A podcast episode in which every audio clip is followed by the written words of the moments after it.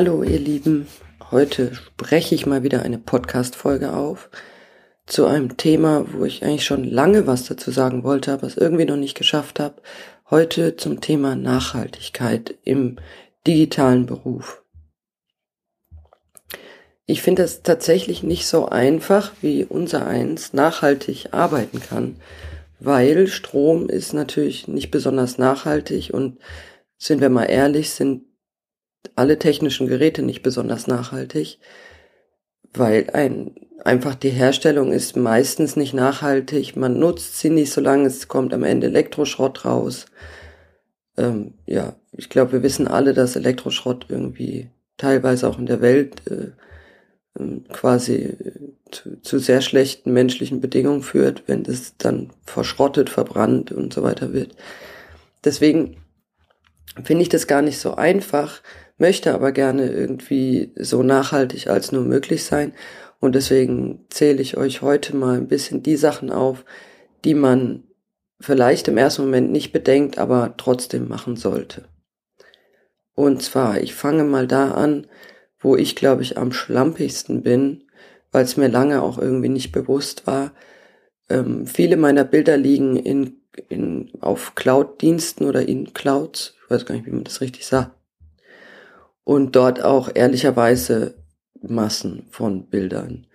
Und ich weiß auch nicht, ob ich davon wirklich alle brauche, aber da habe ich ganz lange gedacht, ach naja gut, das äh, stört ja nicht weiter, ne? Das äh, weiß nicht, kostet kein Geld oder äh, kann da ja einfach liegen.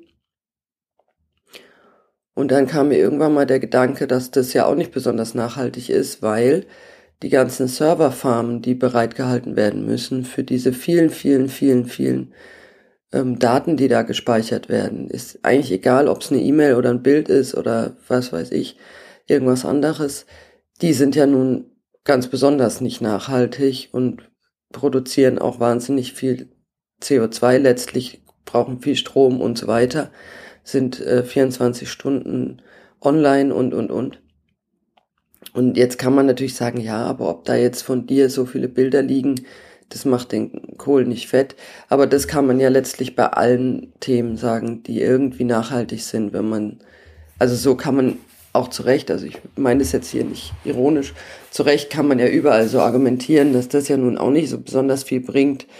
Ähm, aber ja, das macht man, glaube ich, dann aus eigenem Anspruch heraus. Also wie gesagt, mein erster Punkt ist wirklich, überprüft mal, wo liegen eigentlich überall online sozusagen, von mir aus auch offline auf der Festplatte, ähm, aber eher jetzt mal online, wo liegen da eigentlich Daten, die ihr gar nicht braucht. Also da ein bisschen sauberer kann man vielleicht auch nicht sagen, aber ein bisschen ordentlicher sein, also wirklich sozusagen den Müll dann auch weglöschen und nicht sagen, ach na ja gut, die E-Mails von vor zehn Jahren, das stört mich ja auch nicht, ob die da liegen oder nicht, also da einfach vielleicht ein bisschen mehr auch wirklich dann löschen. Das ist dann zumindest so, dass es die ähm, Cloud-Dienste oder halt Netzwerkfestplatten letztlich sind es ja auch, äh, weniger Daten abspeichern müssen, wenn man da halt konsequenter was weglöscht.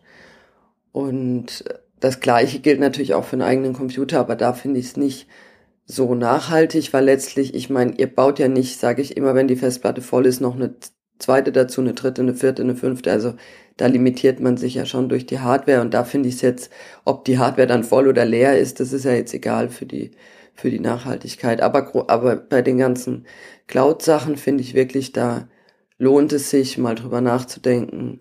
Betrifft ja wirklich viel E-Mail-Konten und sowas alles. Also da einfach mal drüber nachdenken, wo liegen eigentlich von euch überall ähm, irgendwelche Daten und da genau, da kann man, glaube ich, einfach ein bisschen ähm, sparsamer sein und das finde ich passt zu dem Beruf.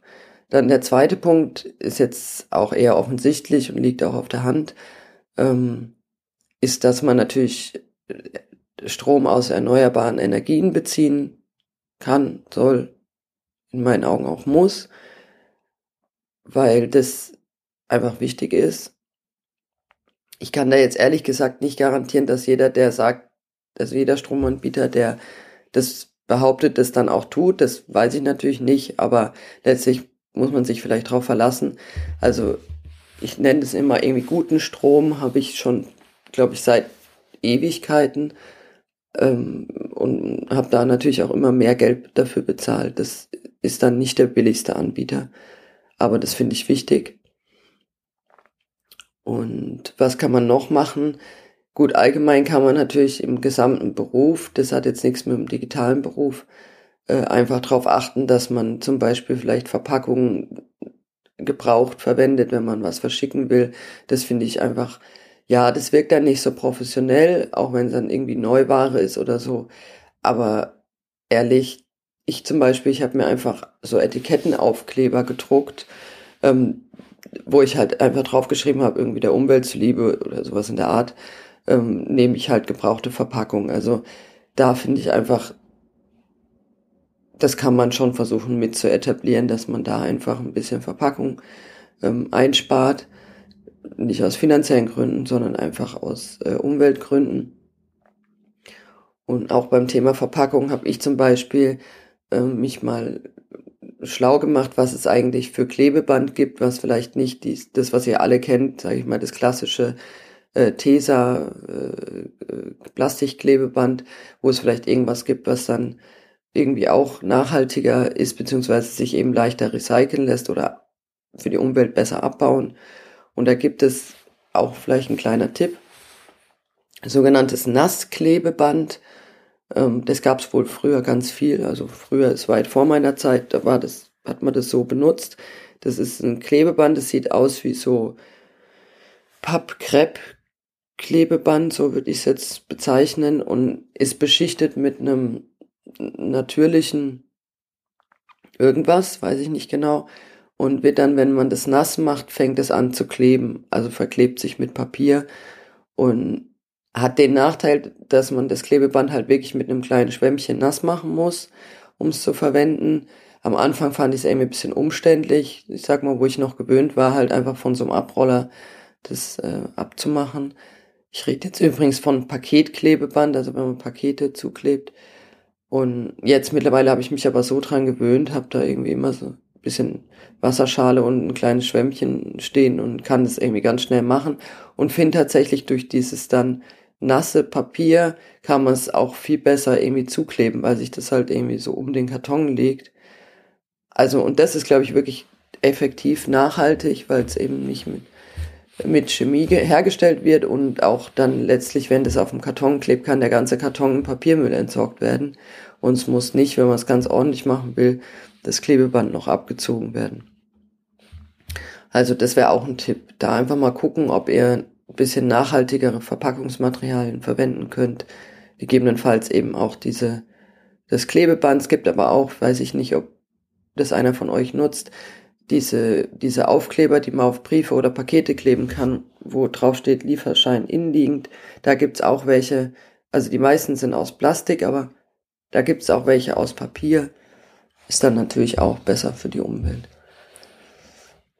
Das ist, und dann überlege ich mal, ob mir noch was einfällt, was ich so mache, wo ich das Gefühl habe, das hilft.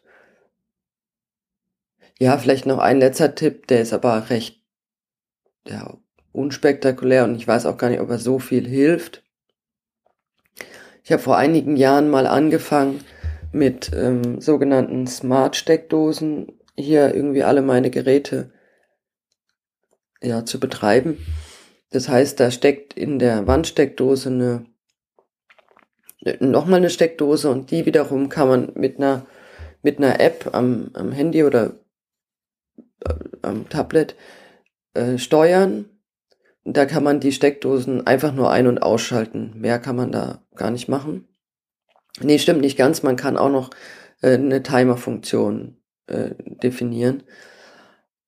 Und die habe ich überall bei uns in der Wohnung, äh, praktisch eigentlich an jeder Steckdose.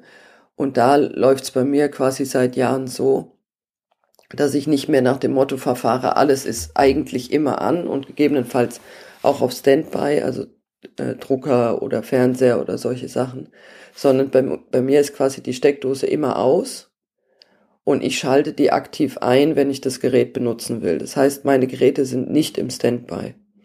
Ich weiß nicht, wer es von euch kennt. Das hat mir meine Mutter früher irgendwie mal versucht beizubringen. diese Steckdosen, Mehrfachsteckdosen leisten mit so einem Kippschalter. Da hat man ja quasi einen ähnlichen Effekt, schaltet es dann aus, aber ich persönlich war immer zu faul, dann da, ach, ich weiß nicht, hinter und unter meinen Schreibtisch zu krabbeln und dann hat man meistens die Steckdosenleiste eben doch angelassen. Oder ich zumindestens.